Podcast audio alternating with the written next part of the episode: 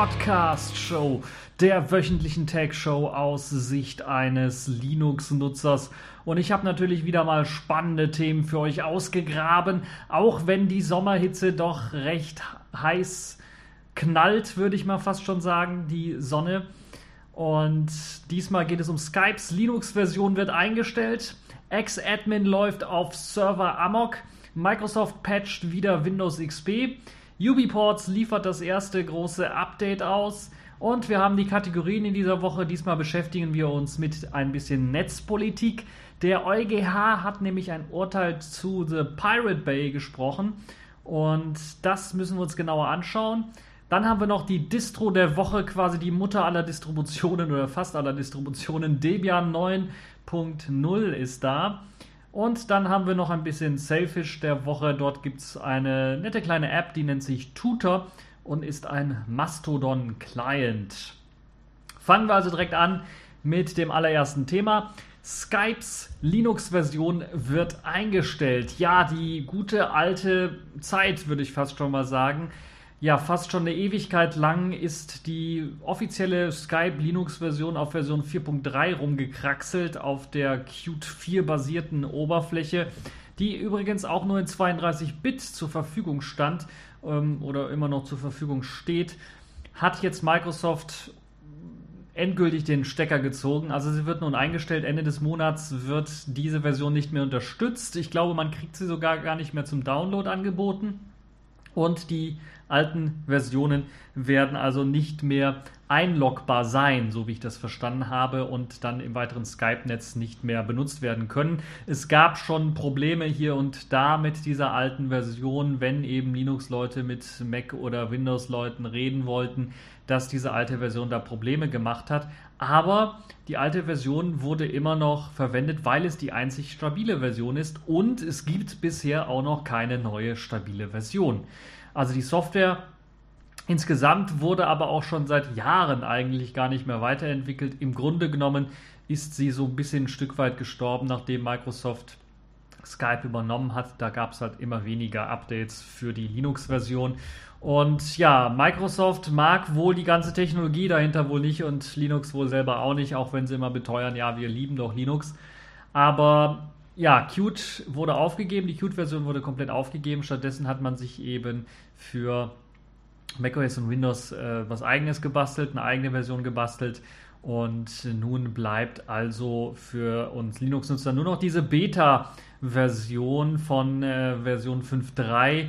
Skype for Linux nennt sich das Ganze und ist im Grunde genommen eine Electron-App, sprich ein in einem Browser verpacktes, äh, verpackte Web-App, die im Grunde genommen dann nur die Web-Oberfläche von Skype online darstellt mit ein paar Zusatzfunktionen, die dann in diesem Browser mit eingebaut sind, um direkt zum Beispiel auf eine Kamera zuzugreifen, solche Geschichten halt durchzuführen. Aber es gibt noch ein paar Features, die einfach fehlen von der normalen alten 4.3er Version. Beispielsweise Desktop Sharing ist komplett äh, fehl am Platz, also das gibt es überhaupt nicht. Und ein paar andere Probleme, die da auftauchen. Die History beispielsweise ist nicht so schön. Da kann man also nicht mal einfach in der Historie suchen, was ich vor zwei Jahren mal jemandem geschrieben habe oder was ich zum Beispiel in meiner Studienzeit mit Leuten ausgetauscht habe. Das ist nicht mehr so einfach einsehbar. Man muss dann nach oben scrollen und hoffen, dass das da in der Historie drin ist. Ähm, aber es ist nicht mehr schön kategorisiert und man hat halt eben nicht mehr den Überblick, sondern das ist alles so ein bisschen, ja, arg äh, gewöhnungsbedürftig gemacht, würde ich mal behaupten. Jo, ähm, also Version 5.3 Skype for Linux ist das einzige, was dann jetzt übrig bleibt, nachdem die Version 4.3 eingestellt wird und nicht mehr unterstützt wird. Es ist aber wohl damit zu rechnen, dass diese Version dann irgendwann mal jetzt auch vielleicht sogar kurz danach oder kurz bevor die Version 4.3 dann ausläuft, dass diese Beta-Version dann von Skype for Linux dann auch als äh, stabil, erste stabile Version dann deklariert wird damit man halt wieder eine stabile Version herunterladen kann. Die gibt es dann natürlich auch als 64-Bit-Version, soweit ich weiß. Und äh, warum sollte man Skype for Linux verwenden, anstatt Skype im Webbrowser zu verwenden? Nun ja, es gibt ein, klar, ein paar kleine Vorteile. Zum einen, zum anderen natürlich, wenn man sich die Skype for Linux Version runterlädt, sagt man Microsoft auch hier, da äh, besteht immer noch Interesse, da gibt es immer noch Linux-Nutzer, die Skype einsetzen. Und eventuell wird dann da extra nochmal dran gearbeitet und extra Features mit eingebaut und ähm, ja, die Version wird ein bisschen was besser gepflegt, als das bei der alten Version vielleicht der Fall war. Und ansonsten gibt es hier und da natürlich ein paar kleine Vorteile, falls ihr einen älteren Browser verwendet, beispielsweise, der mit WebRTC nicht auf dem neuesten Stand ist. Dann äh, hat Skype für Linux natürlich den Vorteil. Das andere ist, falls ihr auf Libre Software steht, naja, wer sollte dann Skype einsetzen wollen, aber wenn ihr eben äh, eine Distribution einsetzt, die ohne proprietären Codex daherkommt, dann kann Skype für Linux auch helfen, weil es halt eben mit einem eigenen Webbrowser quasi im Hintergrund daherkommt der es einem dann erlaubt, dann diese proprietären Codecs und so weiter dann ähm, auch zu nutzen. Ähm, ansonsten, Skype für Linux-Pakete können bereits von der Microsoft Skype-Seite bezogen werden. Dort gibt es auch einige Links ähm, zum Runterladen von, dem ganzen, von der ganzen Geschichte. Es gibt auch ein Debian-Paket, wer das also unter Debian installieren möchte oder Debian-basierenden Distros, kann das machen. Alle Dinge werden aber noch nicht ganz unterstützt, wie bereits gesagt. So kann man zum Beispiel das Desktop-Sharing noch äh, vergessen. Da müsst ihr also darauf achten, dass wenn ihr, wenn ihr die neue Version jetzt ausprobieren wollt, äh, euch da ein bisschen dran gewöhnt. Ansonsten ist die Oberfläche auch natürlich moderner gestaltet, ein bisschen angelehnt an die Versionen von macOS und von Windows. Da muss man sich auch ein bisschen was dran gewöhnen, erst einmal an diese neue Version.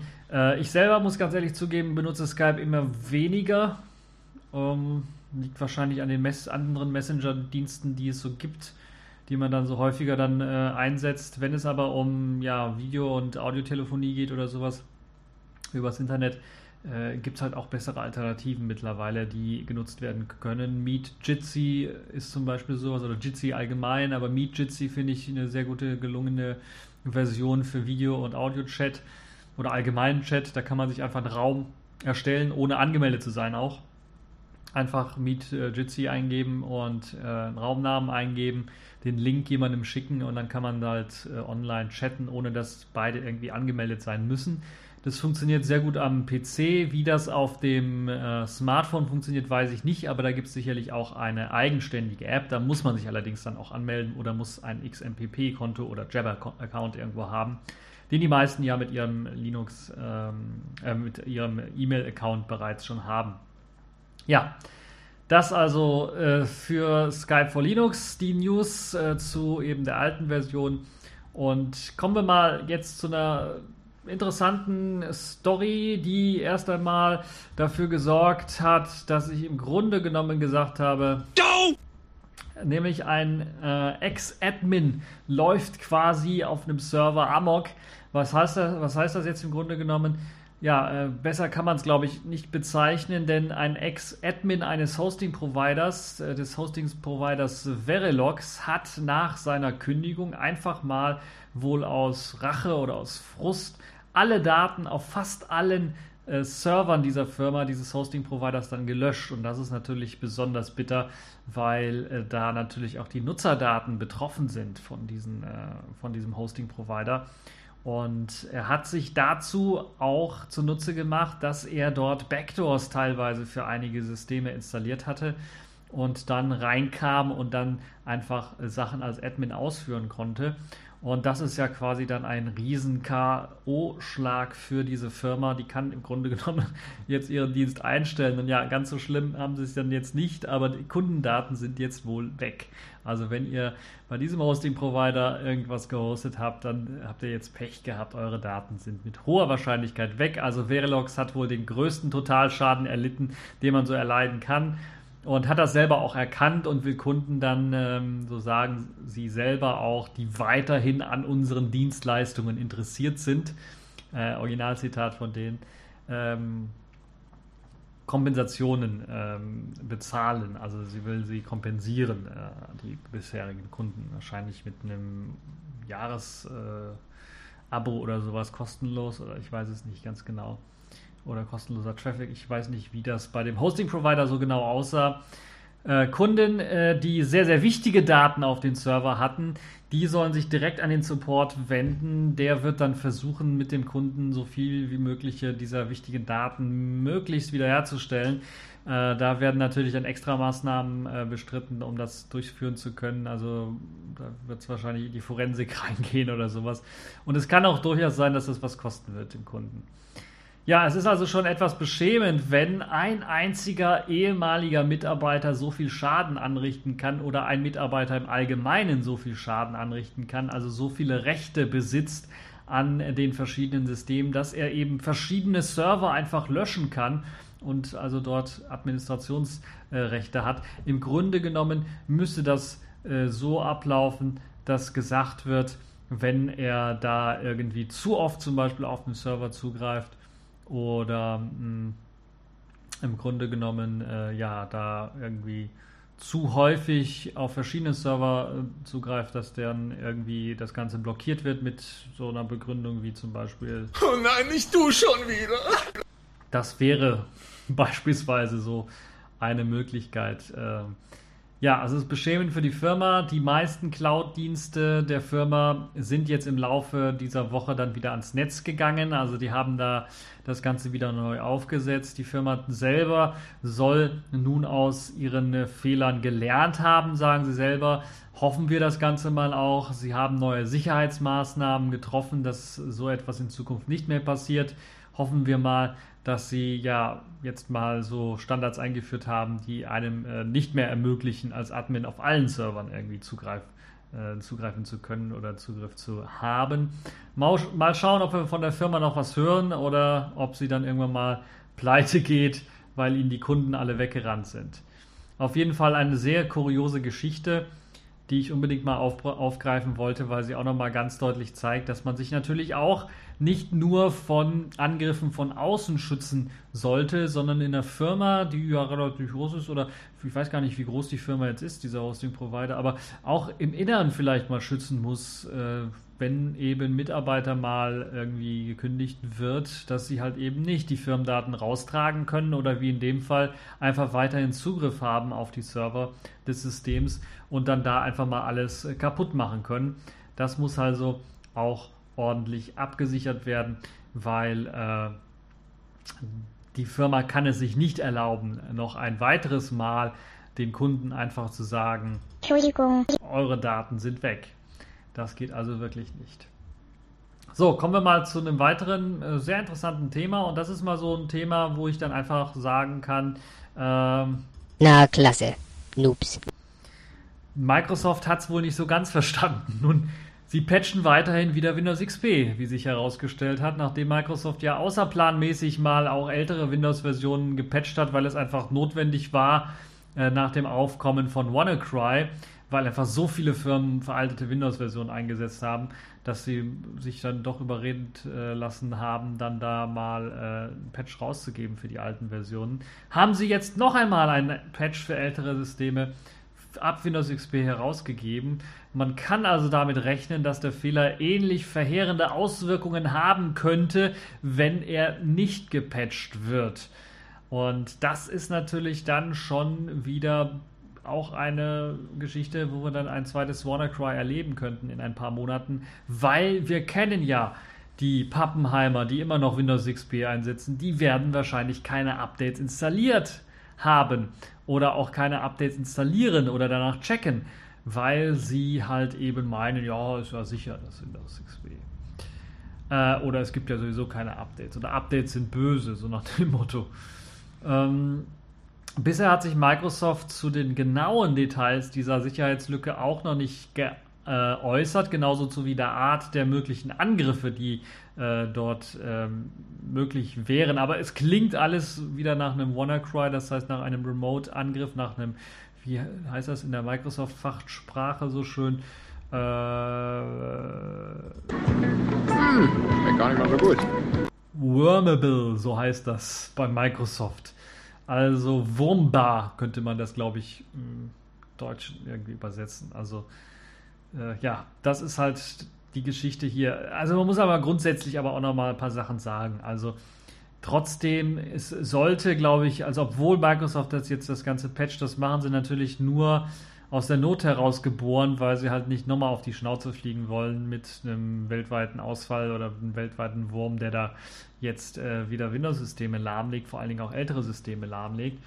Äh, und vor allen Dingen WannaCry hat gezeigt, wie viele dieser älteren Systeme da noch am Netz wirklich sind und wirklich benutzt werden, auch von Firmen. Also nicht nur am Netz sind, am Internet sind, sondern es reicht ja auch, wenn beispielsweise so ein Wurm nur per USB-Stick irgendwie reinkommt und sich dann im internen Netzwerk, im Intranet vielleicht dann weiter äh, verbreitet, um massiven Schaden anzurichten. Siehe NHS, also das äh, Gesundheitsamt in, oder das Gesundheitswesen in England.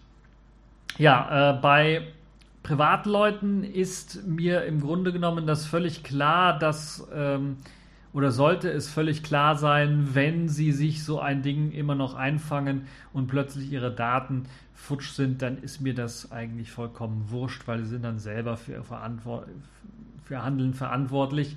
Und ja, eventuell werden im Netzwerk noch bei Ihnen, wenn da noch Familienmitglieder irgendwelche Rechner stehen haben, diese vielleicht auch noch mitverseucht, dann sind die Daten vielleicht auch noch weg. Das war es im Grunde genommen. Das ist also nichts großartiges Wildes, sind Sie selber für verantwortlich und begeben sich quasi, graben sich ihr eigenes Grab, wenn sie immer noch Windows XP einsetzen. Aber richtig fahrlässig wird es eben bei Firmen, bei Behörden oder anderen, äh, die es äh, dann einsetzen. Und das ist aus meiner Sicht nicht nachvollziehbar. Und gerade bei Regierungen sollte und Behörden und bei wichtigen äh, Infrastrukturen wie beispielsweise einem Krankenhaus, das ich durchaus als wichtige Infrastruktur bezeichnen würde, äh, im Gegensatz zu einigen anderen, die das mal bestritten haben. Da sollte die Regierung wirklich Gesetze für schaffen und saftige Strafen äh, aussprechen, wenn nach einer Prüfung herausgefunden wird, dass eben gerade bei solchen staatlichen Stellen oder bei wichtigen Infrastrukturen die IT nicht auf dem neuesten Stand ist, auf dem neuesten Sicherheitsstand ist, dort keine Updates installiert werden oder immer noch ein Windows XP irgendwo rumwerkelt.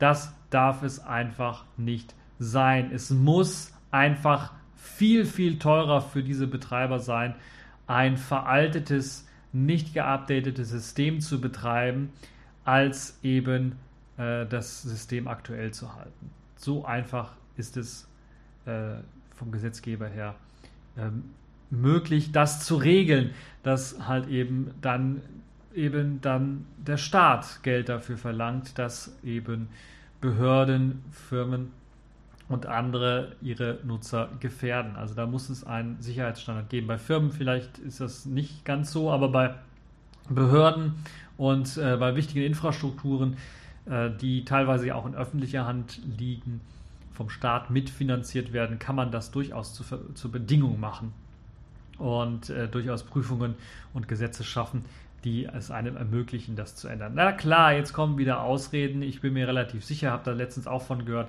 dass dann sich irgendwelche Leute aus den Krankenhäusern melden oder sowas. Ja, wir haben doch da so einen komischen Apparat, den wir unbedingt brauchen, aber da gibt es ja nur Treiber für Windows XP ja, Pustekuchen, Pech gehabt, müsst ihr euch einen neuen Apparat kaufen. Also es geht halt nicht. Ihr könnt nicht äh, einerseits sagen, ja, hier, wir brauchen das und andererseits sagen, ja, aber wir pfeifen dann auf die Sicherheit der Nutzer. Das muss beides Hand in Hand gehen. Also es darf nicht sein, äh, auch natürlich Hersteller, die solche Apparate herstellen äh, für Medizin oder sowas und äh, die dann ja auch Verträge abschließen mit den Krankenhäusern und die Software dort lizenzieren, die müssen dann eben auch Updates liefern. So einfach ist die ganze Geschichte. Das darf einfach nicht sein, dass sie sagen, ja, wir haben jetzt den Treiber für Windows XP rausgegeben, Windows 7 oder Windows 7 ist ja auch schon veraltet. Wir sind ja bei Windows 10 jetzt mittlerweile, da funktioniert das Ganze nicht oder sowas. Mein Wunsch wäre natürlich an diese ganzen Firmen, Behörden und anderen äh, wichtigen Infraserver-Betreibern und Infrastruktur, wichtigen Infrastrukturen, äh, und, und Betreiber sich mal nach Linux umzuschauen. Dort gibt es Updates regelmäßig. Dort gibt es eine Möglichkeit eben auch, dass Updates nicht unbedingt alte Software brechen müssen. Also die Möglichkeit besteht, das System sicherheitstechnisch auf dem aktuellsten Stand zu halten und trotzdem alte Software eventuell, die geschrieben worden ist, einmal von vor zehn Jahren oder sowas für ein bestimmtes Gerät, weiterhin laufen zu lassen die Möglichkeit besteht. Da muss man natürlich sich ein bisschen was informieren. Da muss man die IT selbst in die Hand nehmen. Das ist vielleicht so das äh, Problem, da kann man das nicht auslagern und sagen, ja, wir kaufen Lizenzen von Microsoft und dann schauen wir mal, wie es dann so weitergeht. Sondern ja, es gibt sicherlich auch Firmen, die sowas bereitstellen für Linux. Da kauft man halt eben Lizenzen von denen oder kauft man sich den Support von denen im Grunde genommen. Und äh, die leiten dann die IT. Aber man muss sich dann um die IT kümmern. Man kann eben die IT nicht nebenher machen, nebenbei machen. Wir sind im 21. Jahrhundert. Äh, das Internet ist kein Neuland. Virenwürmer und Trojaner sind kein Neuland. Das sind alles reale Bedrohungen. In einer vernetzten Welt brauchen wir hohe Sicherheitsstandards, gerade bei äh, kritischer Infrastruktur. So. Ähm, das dazu. Apropos Updates für alte Systeme, könnte ich fast schon behaupten, UbiPorts, die haben das erste OTA-Update, also Over-the-Air-Update für Ubuntu TouchOS herausgegeben. UbiPorts sind ja diejenigen, die sich gedacht haben, Unity und Ubuntu Touch, äh, das wollen wir weiterhin unterstützen. Da wollen wir weiterhin Updates liefern und das haben sie jetzt auch gemacht. Das erste Over-the-Air-Update ist da. Diese Version stellt zum einen natürlich einen Übergang zu weiteren neuen OTA-Updates bereit. Zum anderen fixt es natürlich aber auch zahlreiche Bugs und bringt einige neue äh, Features daher. Und dazu kann ich einfach nur sagen, also äh, Hut ab, das habt ihr wirklich gut gemacht. Relativ schnell äh, durchaus dann jetzt ein erstes Update rausgehauen, das natürlich dann auch den Übergang jetzt markiert. Das heißt, die äh, Softwarequellen werden natürlich gewechselt und es wird alles vorbereitet, dass weitere OTA-Updates dann für die Geräte kommen werden.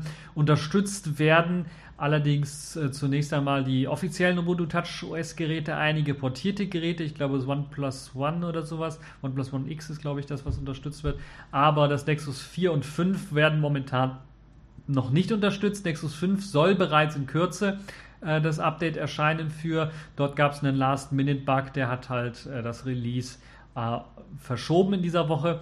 Und das kann also sein, dass es jetzt nächste Woche rauskommen wird. Also solltet ihr euch mal umschauen, wenn ihr da äh, immer noch an Ubuntu Touch äh, interessiert seid. Falls ihr ein Ubuntu Touch OS Gerät habt, könnt ihr natürlich auch das Update installieren und ausprobieren. Es gibt ein paar neue Funktionen. Beispielsweise ist jetzt experimenteller AGPS Support mit an Bord und das ist sicherlich für einige besonders wichtig, die eben eine Maps-App richtig benutzen wollen mit Navigation und dann nicht stundenlang warten wollen, bis man eben dann per GPS lokalisiert worden ist. Also stundenlang ist vielleicht ein bisschen übertrieben, aber mit GPS geht das natürlich deutlich flotter als äh, ohne. UbiPorts packt auch eine neue Welcome-App hinein, die einen dann durch die Erstkonfiguration des Gerätes führt. Die ist natürlich dann ein bisschen an UbiPorts angepasst. Der Open Store ersetzt natürlich die äh, Store-Infrastruktur von Ubuntu und äh, bietet dann halt eben die UbiPorts Store-Infrastruktur stattdessen an und wird dann eben auch für zukünftige Versorgung von Apps bereitgestellt. Das Terminal sowie der Dateimanager sind jetzt nun standardmäßig mit dabei, gehören also zum Auslieferungszustand der Ubuntu TouchOS Geräte. Falls ihr die, glaube ich, dann also nicht installiert habt, bei, nach dem Update werden die dann äh, dort erscheinen. Um das Update zu installieren, um das installieren zu können, müsst ihr natürlich die UbiPorts Paketquelle hinzugefügt haben und äh, dann eben von dort aus das Update fahren. Es gibt dort Anleitungen. Äh, schaut euch mal auf der Website um, verlinke ich natürlich auch.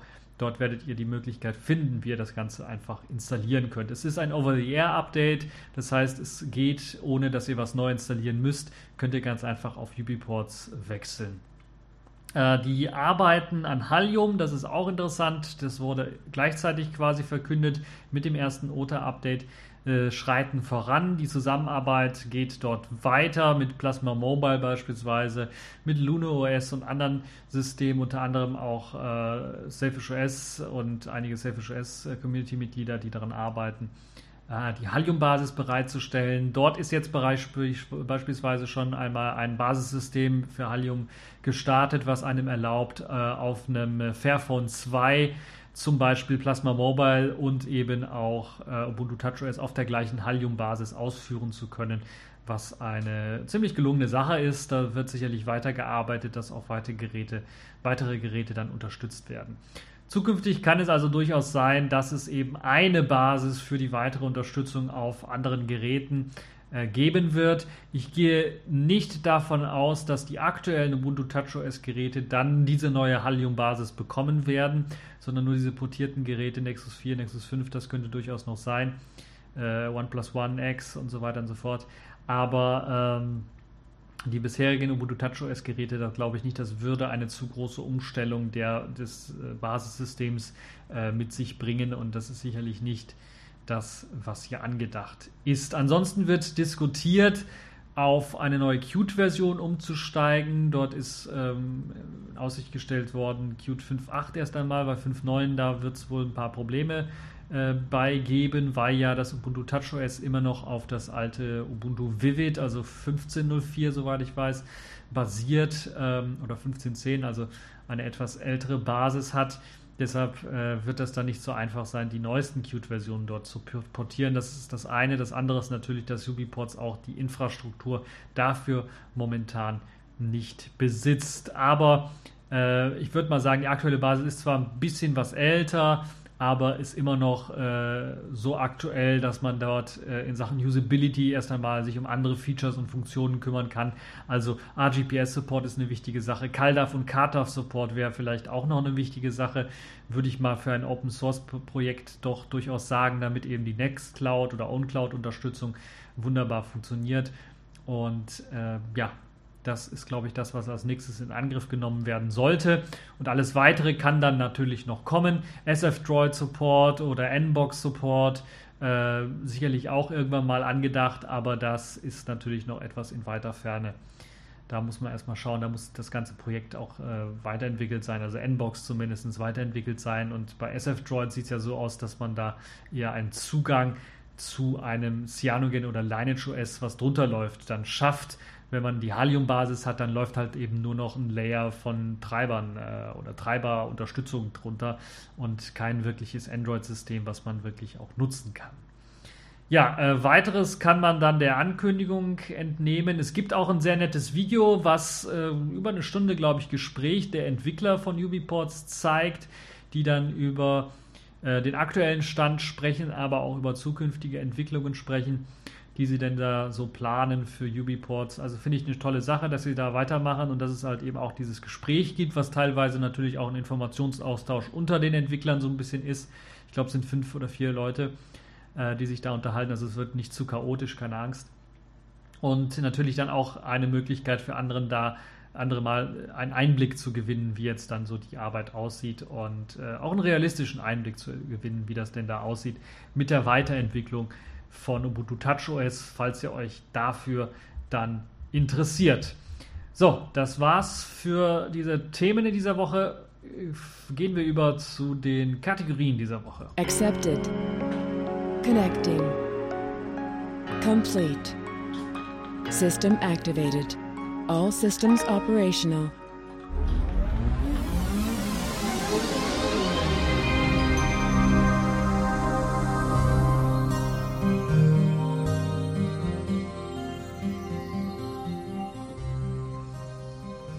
Ja, kommen wir zu den Kategorien in dieser Woche.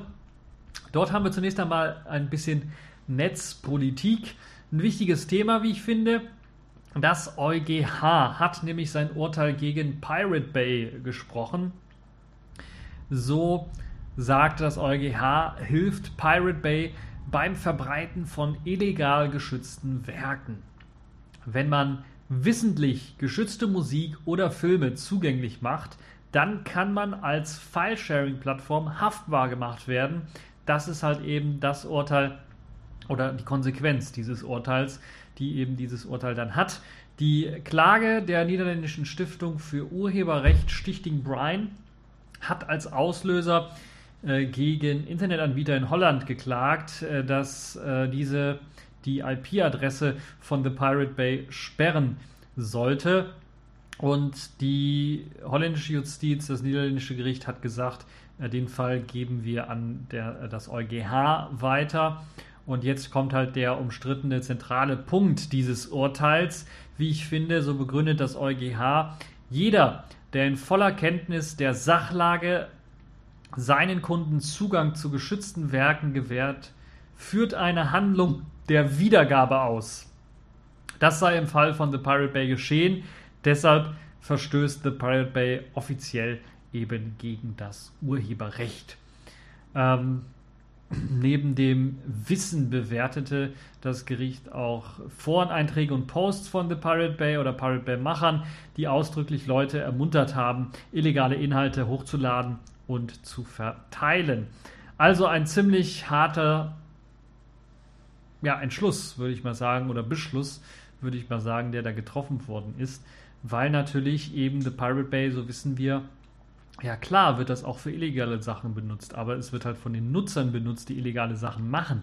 Und dass der Pirate Bay jetzt auch als illegal erklärt worden ist, obwohl man da auch legale Inhalte wie Linux-Distributionen sich als Torrent herunterladen kann, wobei Torrent natürlich auch wieder so eine Geschichte ist.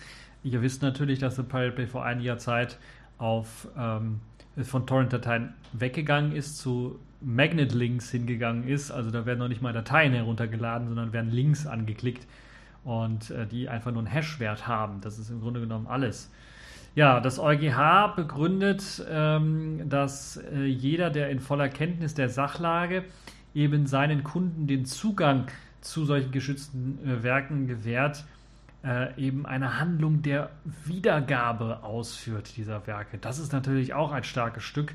Was heißt denn das jetzt für Forenbetreiber?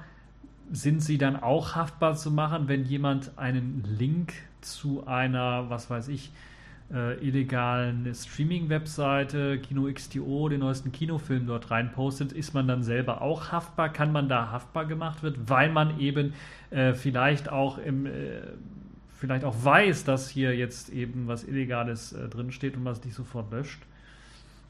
Und führt man dann auch wirklich eine Handlung der Wiedergabe aus? Oh, das ist eine sehr, sehr heikle Geschichte, wie ich finde. Und ähm,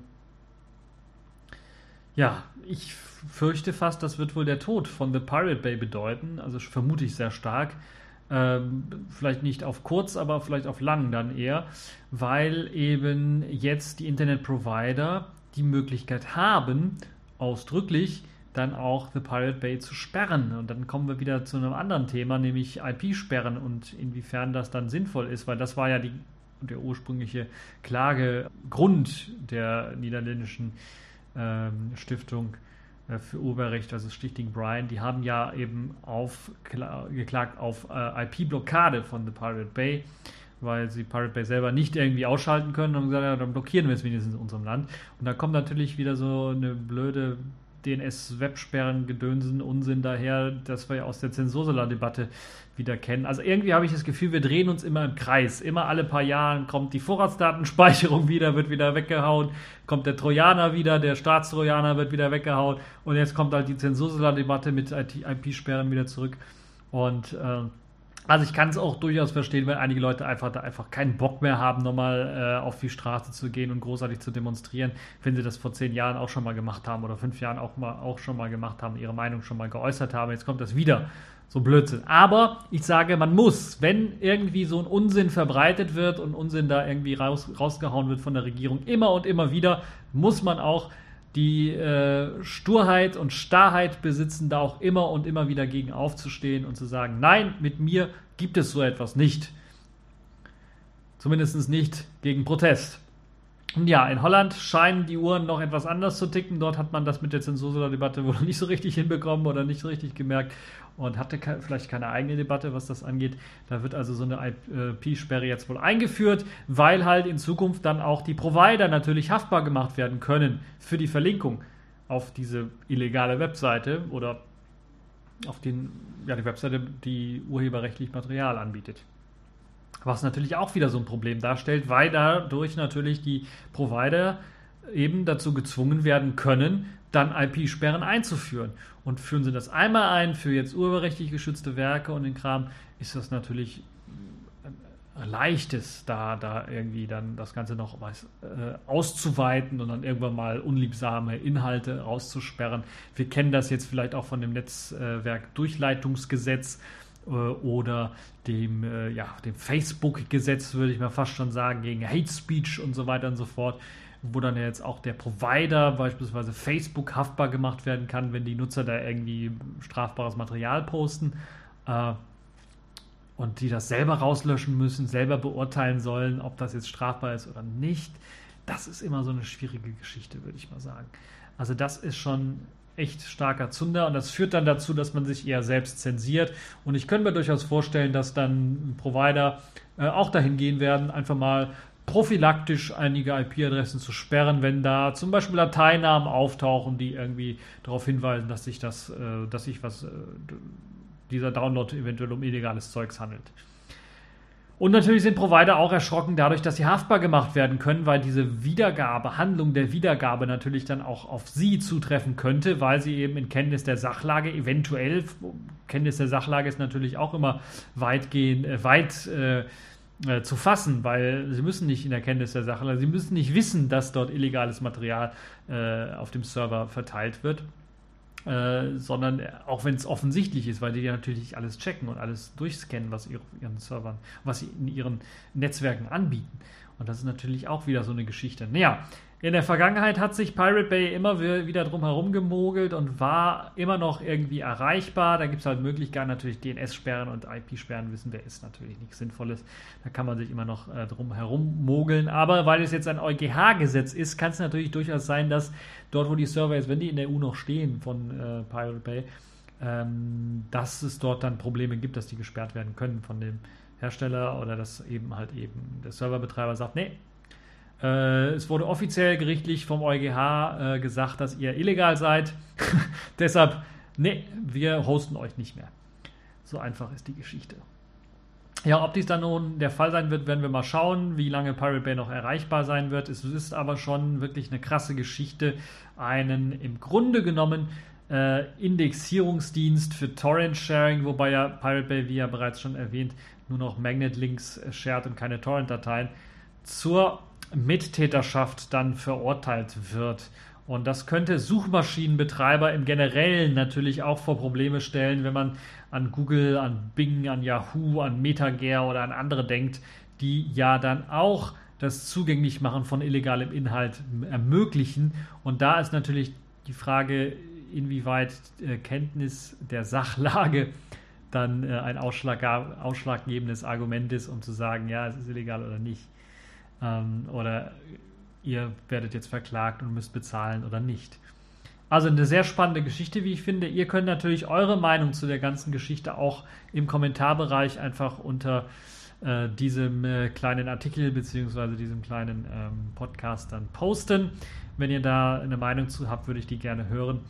Äh, ansonsten machen wir mal weiter mit einem etwas erfreulicheren Thema, nämlich einer Distro der Woche, die ja quasi schon als Mutter aller Distros gelten könnte. Zumindest einer der ältesten Distributionen, die es unter der Linux-Welt so gibt, nämlich Debian ist in der neuen Version erschienen und zwar jetzt am Samstag erschienen.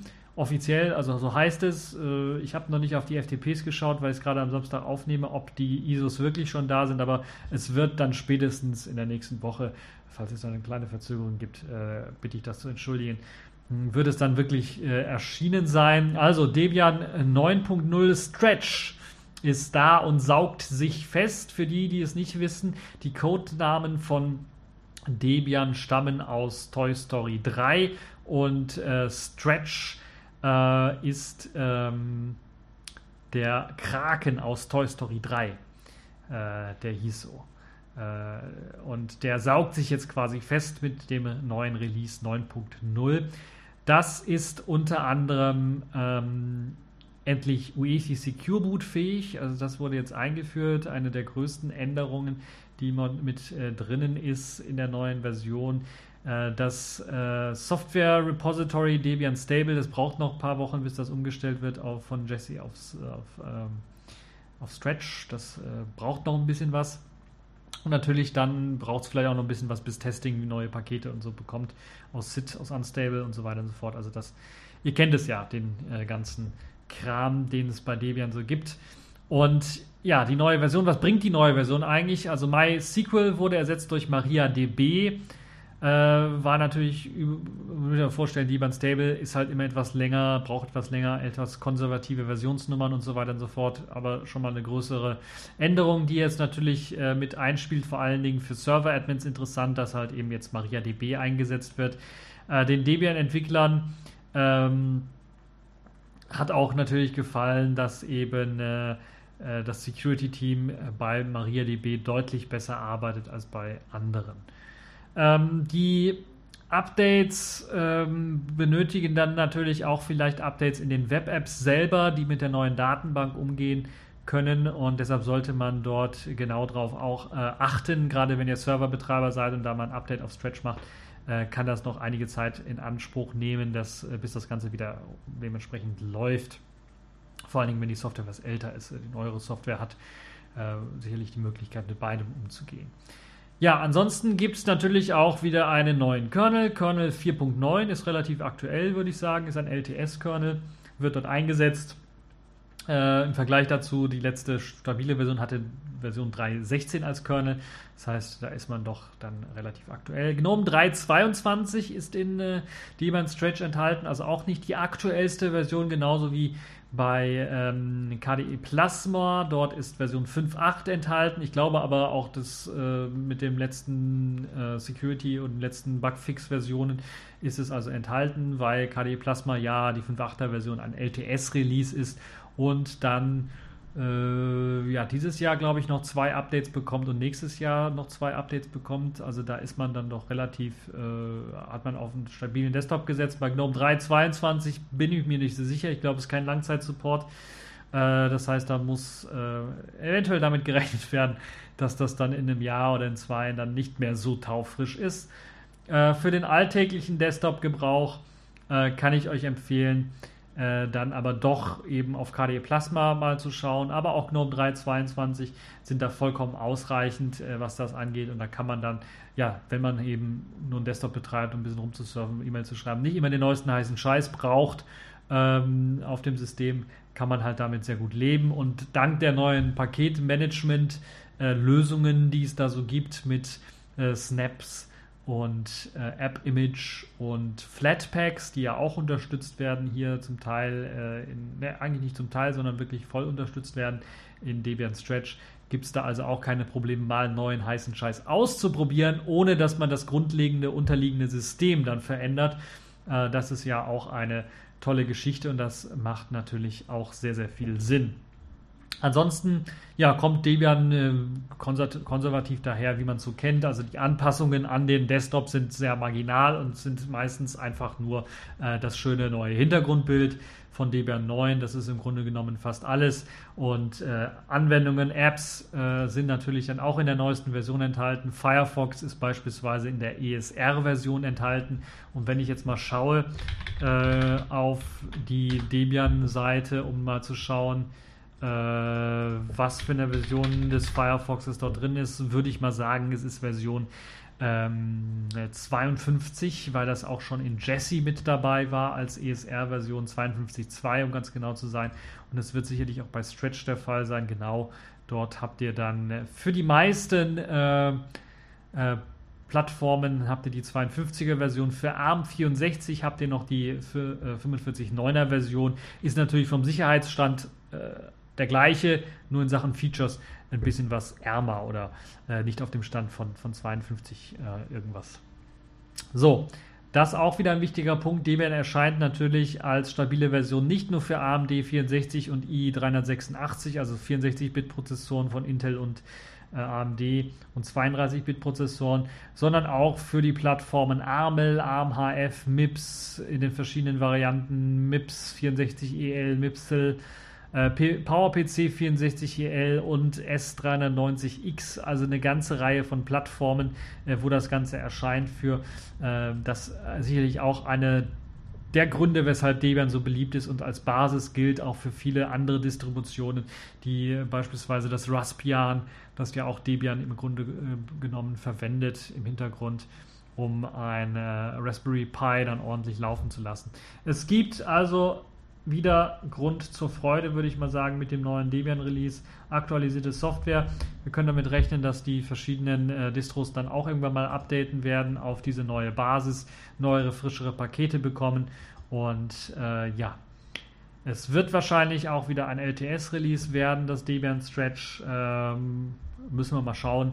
Werden wir gucken, wie sich das weiterentwickelt. Auf jeden Fall ein, ein solides, gutes Update. Ihr könnt sogar auch schon von älteren Versionen, also nicht nur von Jesse, Debian Jesse upgraden, sondern sogar von äh, Squeeze. Das ist sogar zwei Versionen dahinter. Also äh, Squeeze und Wheezy Upgrades funktionieren auch ohne Probleme. System D als Standard, das gab es ja schon in Jesse. Das ist natürlich hier jetzt auch wieder mit dabei in der neuesten Version, ich glaube 230, äh, wenn ich mich nicht komplett irre, ist da äh, mit dabei. Oder 232 auf jeden Fall. Ja.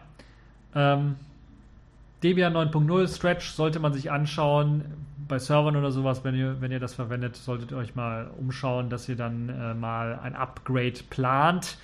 Plant deswegen, weil halt eben die Umstellung äh, MySQL auf MariaDB, falls ihr das verwendet, dann eventuell doch ein bisschen was mehr ähm, ja, Konfigurationsgeschichten benötigt, Konfigurationsanpassungen dann eventuell benötigt. So, machen wir mal weiter. Kommen wir zum letzten Thema in dieser Woche, zur letzten Kategorie dieser Woche, Selfish der Woche.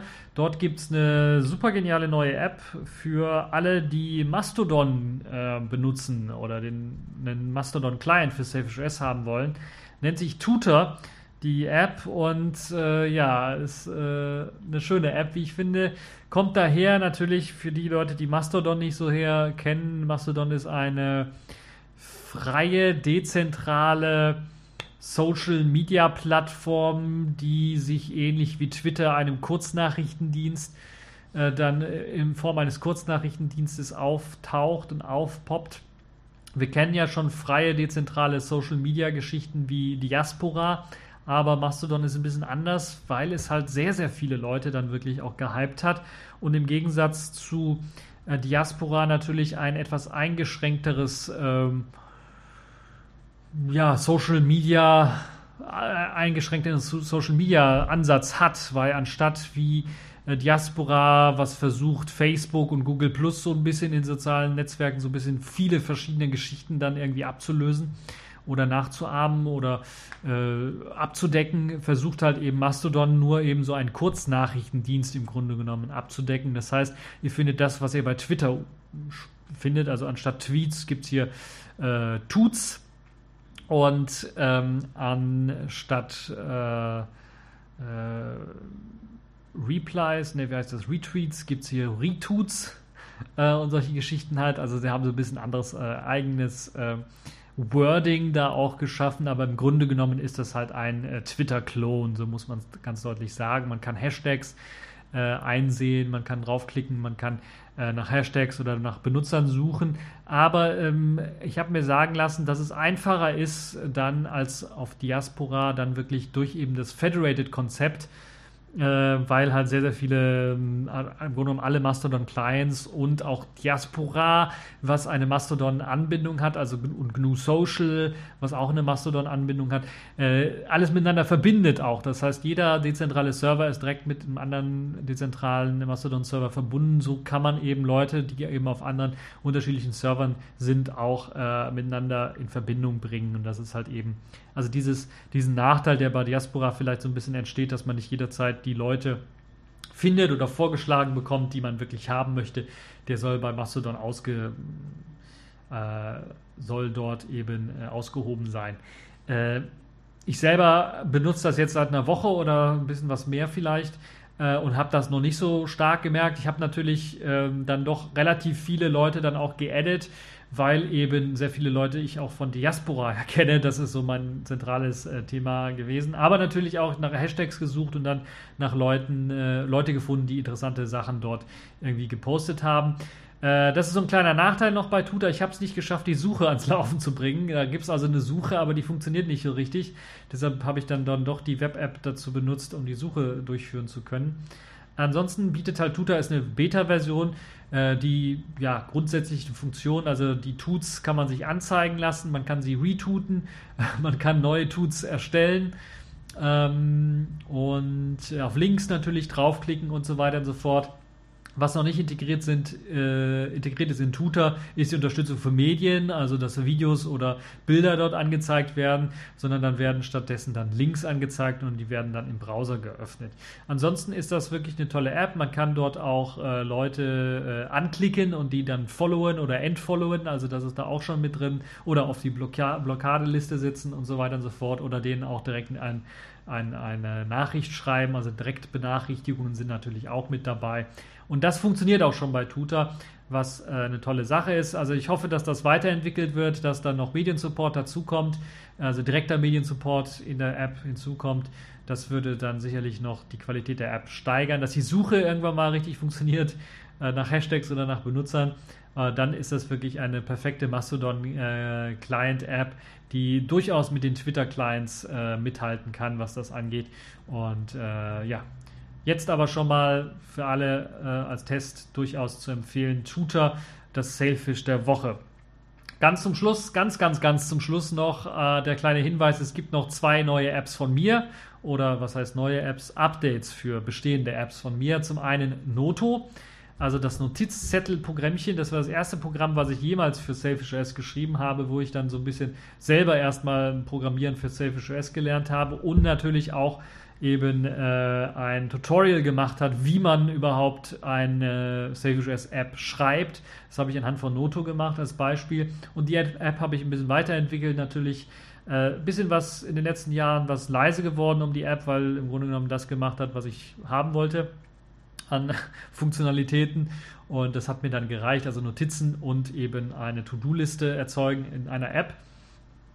Und jetzt gibt es halt ein kleines Update, was so ein paar grafische Bugs so ein bisschen fixt, mit der neuen Version natürlich auch so ein bisschen, was es einfacher macht, die Trefferfläche bei To-Do-Listen, um To-Dos abzuhaken und auch äh, visuell, damit das Ganze wieder etwas stimmiger ist, äh, verwendet es jetzt halt eben die Farben des äh, Systems selber. Da gab es ja auch viele Veränderungen in Selfish OS, seitdem, seit ich die App äh, zu Anfang geschrieben habe, sodass es jetzt äh, eben äh, ja, Möglichkeiten gibt zu sagen, okay, verwende eben die Systemfarbe für, äh, für aktive und nicht aktive Elemente und verwende Systemabstände, äh, die je nach Display natürlich dann unterschiedlich sind, um vernünftig äh, auf äh, verschiedene Displays dargestellt werden zu können.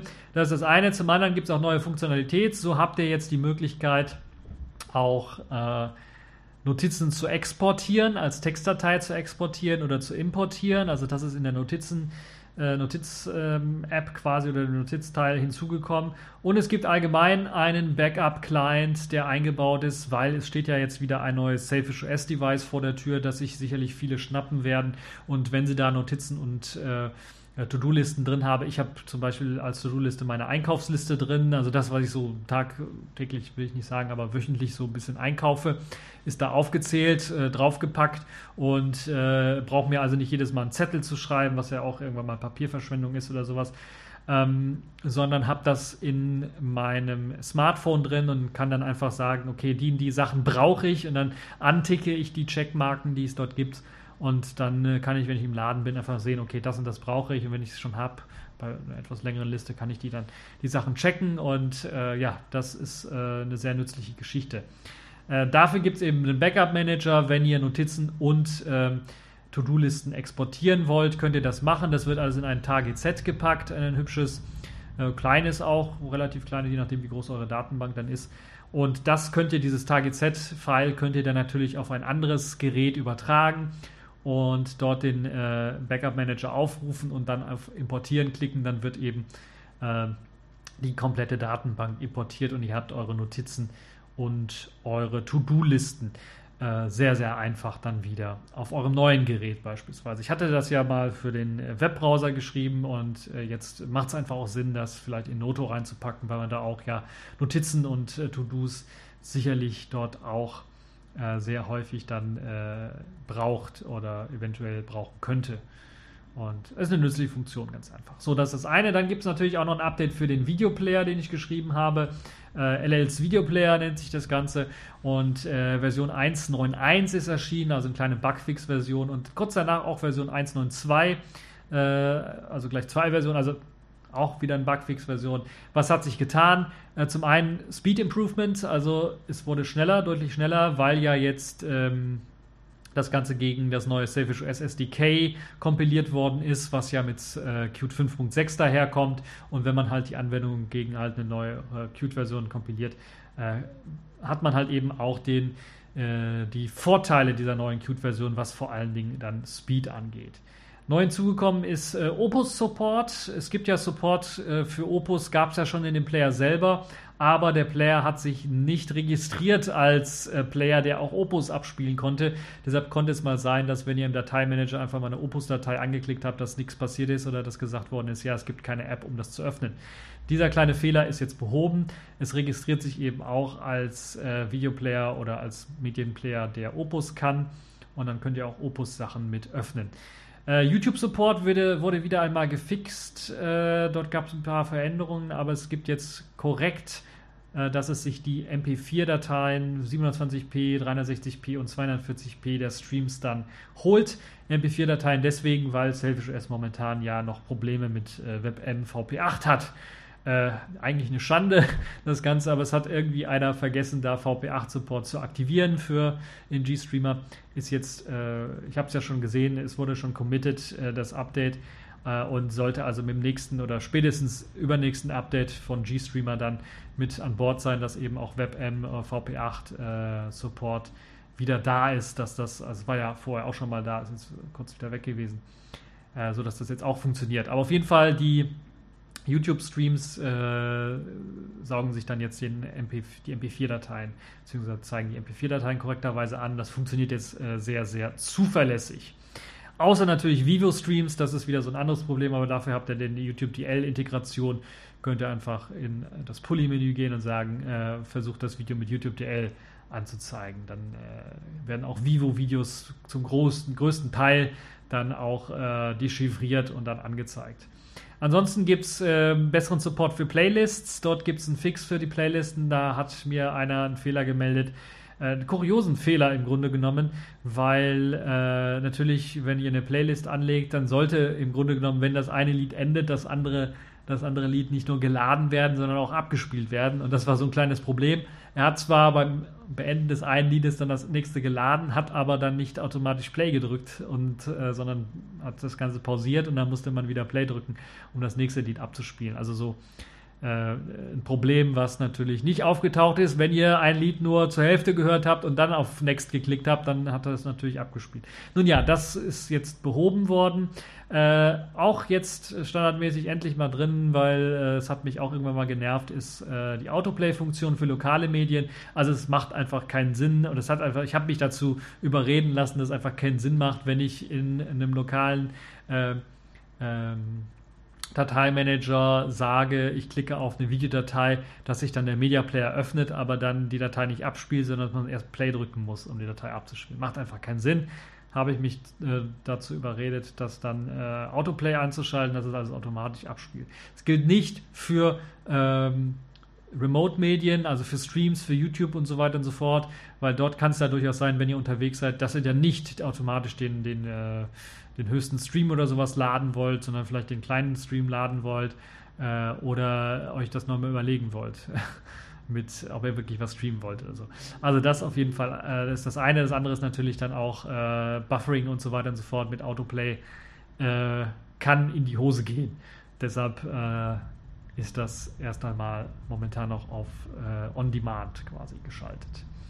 Ja, es gibt im Dateimanager jetzt die Möglichkeit, direkt Mediendateien in die Playliste einzufügen. Das ist ein Feature, was noch gefehlt hat. Also die Playliste war ja da, man konnte dann in die Playlist reingehen, konnte dann Dateien manuell hinzufügen, aber ich habe dann gemerkt, es macht vielleicht Sinn, wenn in einem Ordner mehrere Mediendateien sind. Ich möchte nicht alle Mediendateien hinzufügen, die Funktion gab es ja schon, sondern ich möchte nur ausgewählte Mediendateien hinzufügen, die dann einzeln anzuklicken die werden dann einzeln hinzugefügt, man landet wieder in der Playlist und man möchte wieder zurückgehen, da muss man wieder auf Datei hinzufügen, durch die Ordnerstruktur durchs Durchnavigieren. Ist vielleicht ein bisschen mühselig, deshalb habe ich gedacht, ah, bleiben wir im Dateimanager und sagen einfach, die in die Dateien möchte ich hinzufügen, mit dem lang äh, gedrückt halten, einfach Add to Playlist, dann werden sie hinzugefügt. Macht durchaus Sinn.